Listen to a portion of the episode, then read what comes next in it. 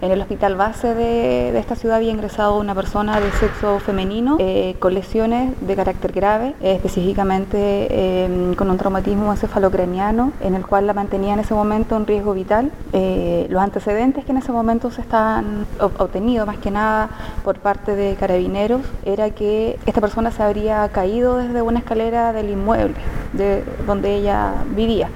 ciertas dudas en relación a este mismo hecho, por lo mismo solicitaron la concurrencia de esta brigada.